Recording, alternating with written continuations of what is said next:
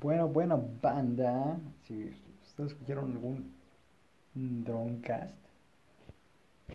que fueron cuatro emisiones hasta que todo el elenco se peleó y valió verga, pues es lo que queda. Cada quien haciendo su propio podcast, haciendo su desmadre fuera de línea. No fuera de línea, diría más bien ah, por su cuenta. Y sorry si escuchan mucho eco, pero pues en mi caso del Drunkcast no es como que tengamos mucho, de, por sí no tenemos mucho presupuesto y estamos en un cuarto con eco y ahorita estoy en mi baño, porque en mi baño me dan delirios de grandeza. Es decir, oh sí, y, pues en mi baño fumo, y me gusta fumar en mi baño.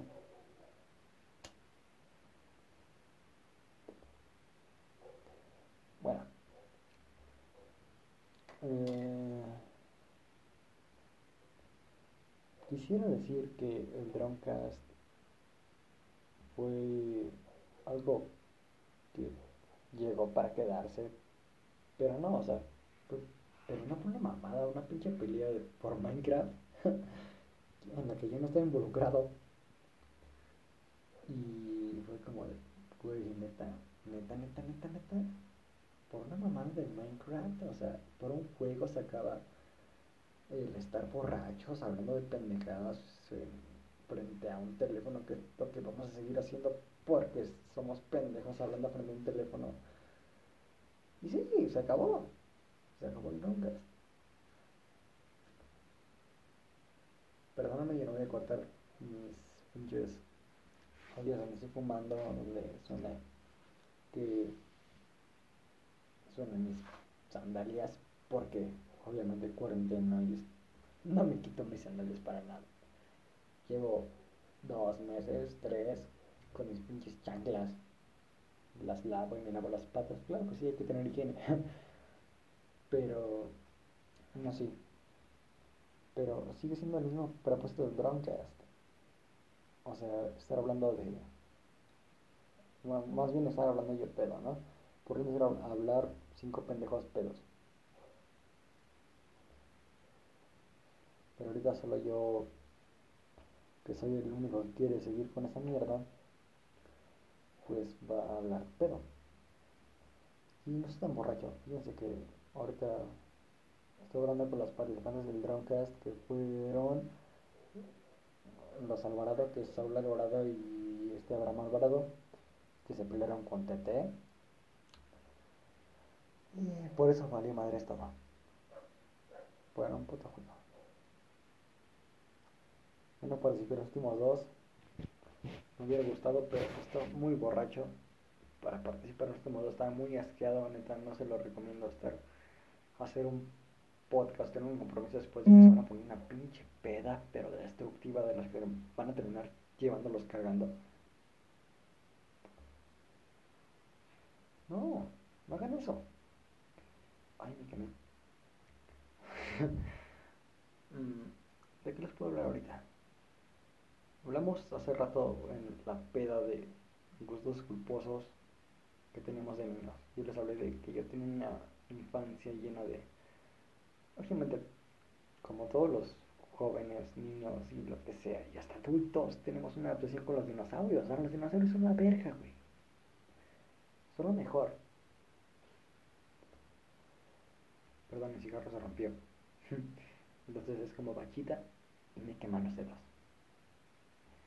Entonces, bueno, yo como que fumo hierba, pero no, no fumo hierba. Cigarro. Roto.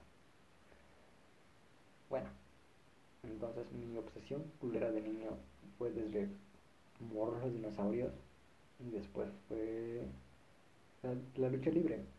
Me gustaba mucho la parca, me gustaba Octagón. Después descubrí la WWE. Y tuve una sesión con Rey Mysterio. Tuve. Cuando en 2006 ganó Rey Mysterio el World Heavyweight Championship. Me compré el cinturón de campeón de pesos pesados. Tuve este, máscaras de Rey Mysterio como campeón. Tuve Ay, sí, hay que hablar de, de lo que tuvimos los privilegiados, bueno, no. Pero sí, tuve varias cosas. Pero por pinche necio y que me gustaba esa madre. Entonces, bueno, van a escuchar que. Ay, pendejo.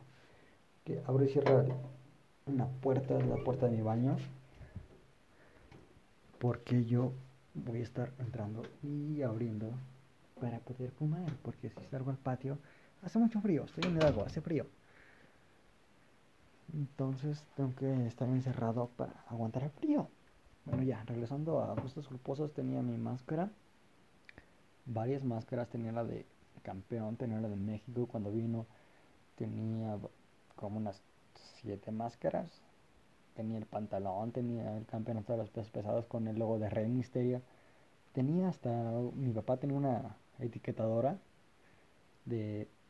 Mm, bueno, para ponerle precios a las cosas y nombres. Yo le ponía los que ganaban el campeonato, pero siempre tenía el de Rey Misterio. Suerte que me entero que se va a retirar por como de no, güey. O sea, es decir, como borra básica, güey, y fue como de, güey, ¿por qué, güey? ¿Por qué te retiras, güey? O sea, dices, estás viejo, güey, pero.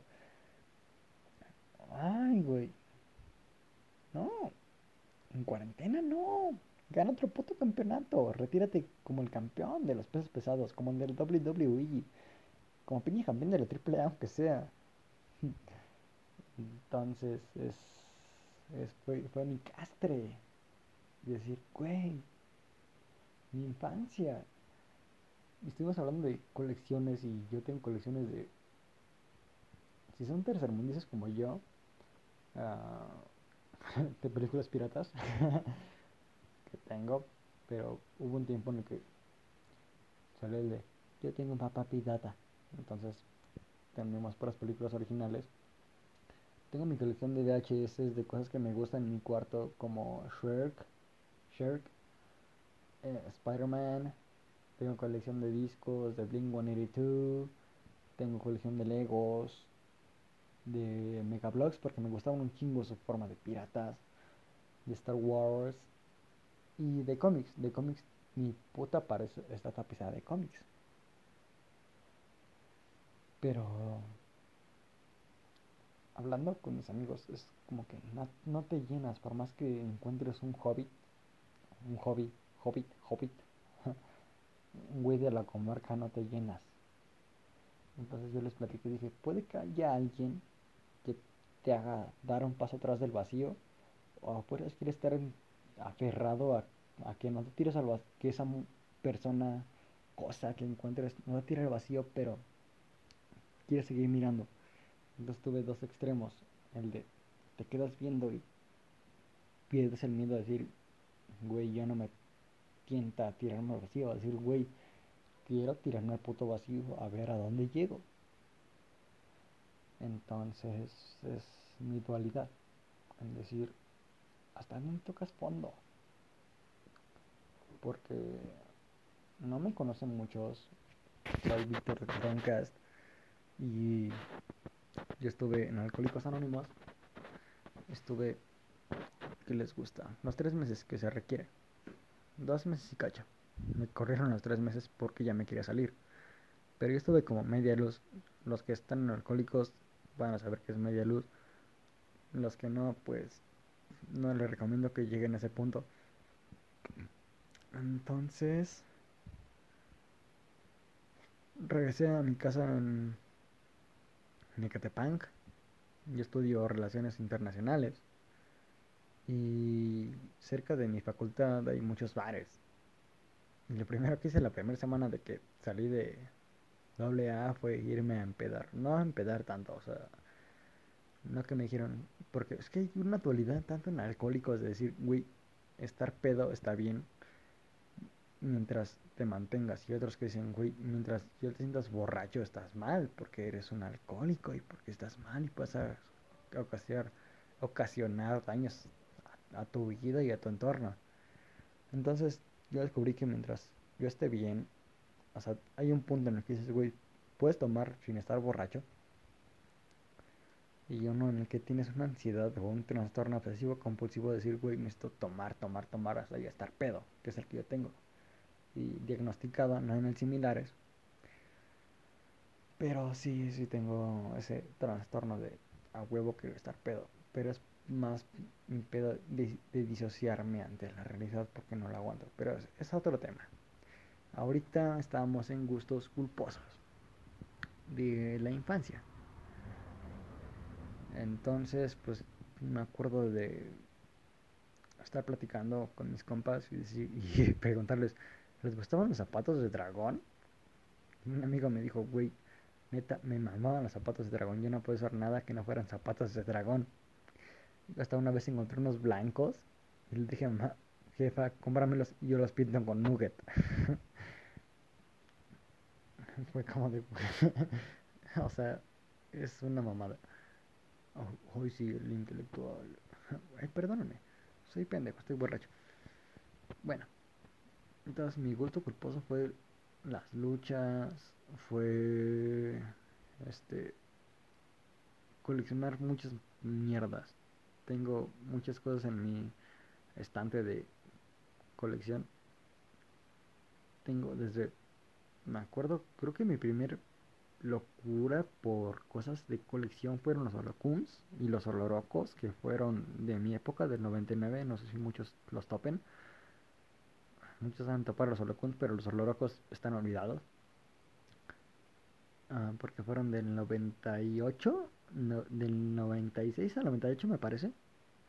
Entonces mis tíos me los heredaron y de ahí salió mi locura por los holocuns soy del 99 salieron en el 2000 y los tazos. Yo me acuerdo que tenía un tío con el que juntaba tazos de, de todo. O sea, tenía, me salió un tazo y los guardaba abajo de su, tiene un mueble de su televisión y los aventaba abajo. Teníamos unos 500 tazos y el hijo de su putísima madre lo amo, pero se pasó de verga. los tiró a la basura y los vendió al fierro teníamos rebotazos, teníamos tazos de Yu-Gi-Oh, teníamos tazos de mucha lucha. Eran una colección inmensa de tazos, eran más de 700 tazos. Porque neta, nos salía un tazo y era aventarlo abajo de su pinche mueble. Y teníamos dos bolsas cuando las juntó después. Pero bolsas cabronas.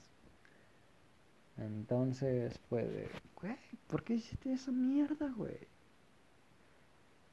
Y después ese, ese mismo imbécil, hijo de su perra cola, me inculcó a los cómics. Fue mi primo. De hecho, ahorita tengo. Eh, mi primer cómic fue el Amazing Spider-Man.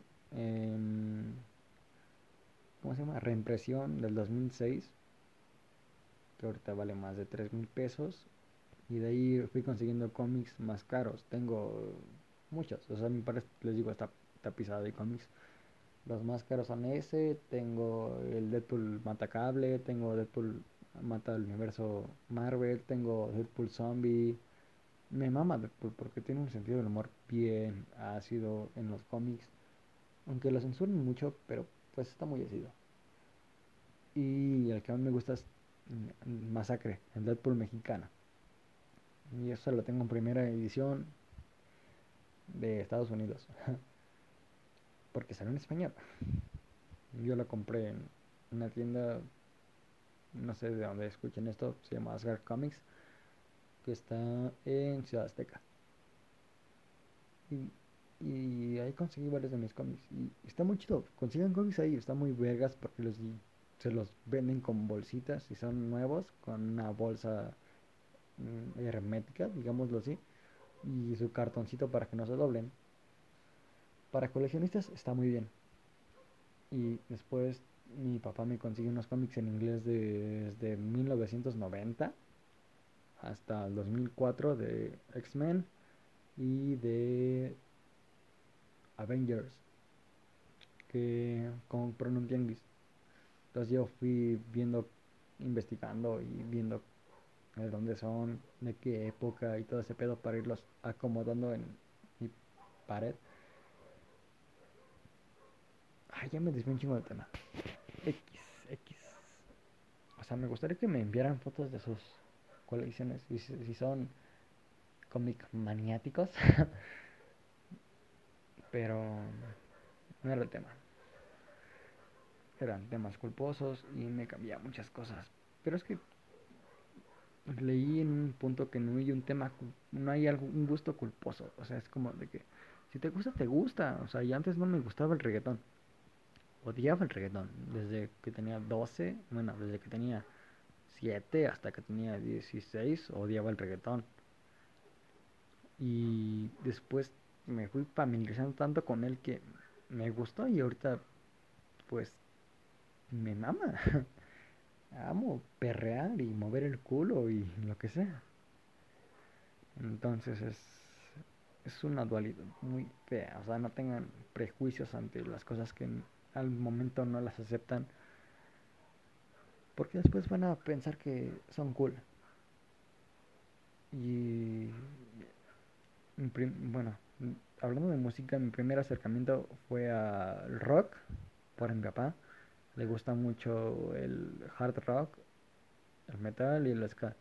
Entonces, mis primeras bandas que, que me acuerdo fueron The Beatles, Black Sabbath y Escape.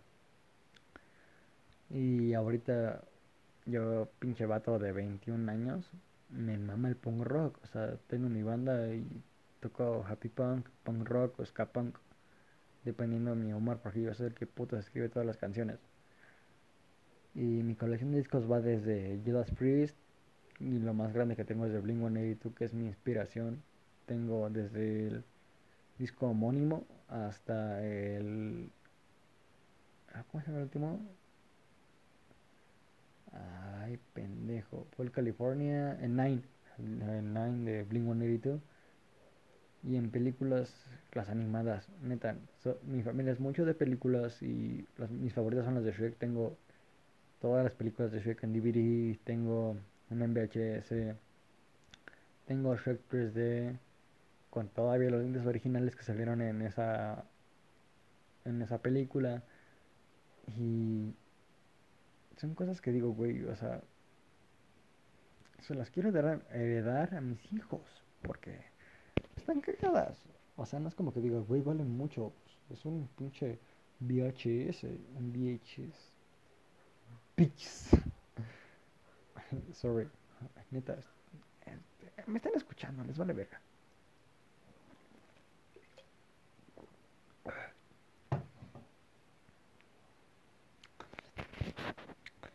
Entonces, mmm,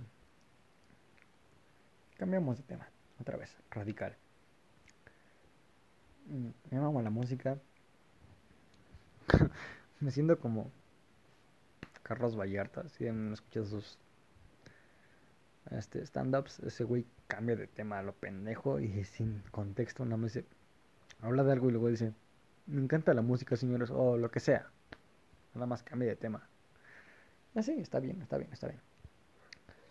Amo la música, amo tocar instrumentos, exhorto a quien tenga el sueño de ser músico o hacer algo con la música, que lo haga, neta, háganlo.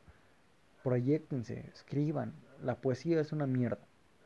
Al principio van a sentir que no, no riman, no tienen métrica ni lírica. Mm, pero síganlo haciendo, escriban, escriban, escriban. Y toquen y, y practiquen. Porque así van a ser grandes. Si no, pues no van a terminar haciendo nada. Así empecé yo.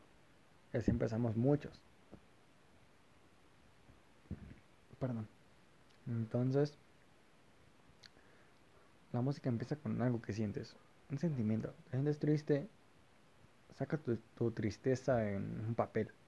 Escribe, ¿por qué te sientes mal?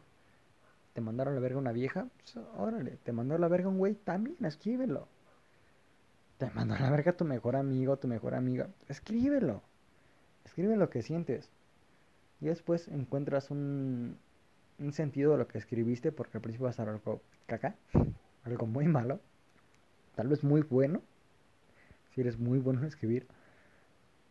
Y puedes sacar una melodía, puedes sacarle ritmo, una rima, una métrica lírica, y va a ser una canción tan vergas que va a pegar. No hagan canciones porque sienten que deben hacer canciones, porque le deben a la gente hacer canciones. Hagan canciones porque les apasiona hacer canciones. hagan las cosas porque les apasiona hacer las cosas. Es mi consejo. Ah, el consejo de alguien que tiene un vacío en la vida que no puede llenar con drogas y alcohol y tiene que hablar a un teléfono estando pedo. no es un consejo de alguien que quieren escuchar, pero es un buen consejo. Porque es lo que me hubiera gustado que alguien me dijera en algún tiempo, ¿no? Sigue tu pinche sueño, güey. Escribe, sigue escribiendo, no eres malo, solo eres pendejo. solo aún no tienes las herramientas para sacar algo, pero sigue escribiendo. De hecho, uno de mis poemas, hablando de eso, ganó el primer lugar en, en un concurso. Hizo que yo lo escribí para una morra con la que duré enamorado siete años. Desde segundo de secundaria hasta... Les voy a decir. Primero fue de segundo de secundaria a primero de prepa, nos dejamos de hablar hasta que entré a la universidad, que fueron cuatro años después, pero sí, sí, sí, soy estúpida, perdí dos años. Y en la universidad nos volvimos a hablar. Y todavía volví a caer atrás de ella. Entonces, pues sí, duró mucho ese pedo. Ese poema ganó un premio. Yo lo saqué del polvo, le dije, está muy bueno. Le voy a cambiar unas cosillas. Pero tiene buenas cosas. Y ganó. Gané el primer lugar en mi... No, no sea a nivel facultad o lo que sea, pero sí eh, a nivel... Este... Es, mm, materia, porque eran de materias. No quise subirlo a una plataforma porque me daba mucha pena. Todavía no era no tenía algo conciso con mi banda, no sabía lo que era este quitarme la pena en un escenario.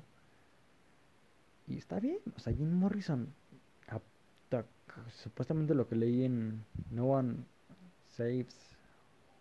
Ay, pendejo, soy malo en inglés, en los nombres de las cosas. Nadie sale vivo de aquí. Ese güey, lo que leí fue que al principio cantaba de espaldas, porque le da pena, pena, pene. Canta, bueno, darle cara al público. Y, así empecé yo, no dando caras. Yo ponía mis poemas en anónimo y ganaba en anónimo y hacía todo sin, sin darme mucho a conocer. Hasta que después dije, güey, necesito un reconocimiento porque pues estoy ganando cosas y háganlo. Y los exhorto a que hagan eso. Hasta ahí queda este esta mierda de Drunkast, que ya no es Drunkast, porque pinche Drunkast valió verga y lo extraño. Ah, bueno, si alguien lo llega a escuchar, gracias por llegar hasta este punto, hasta los 24 minutos, 24 minutos que le quité de su vida, o 24 minutos que ganaron de su vida por consejos pendejos. Mm, que en sí son cosas que nada más quiero escupir a la cámara cámara, al micrófono. Y van a escuchar más de esto. Porque tengo más mierda que escupir. Este fue el primero de muchos. Bye bye. Los quiero.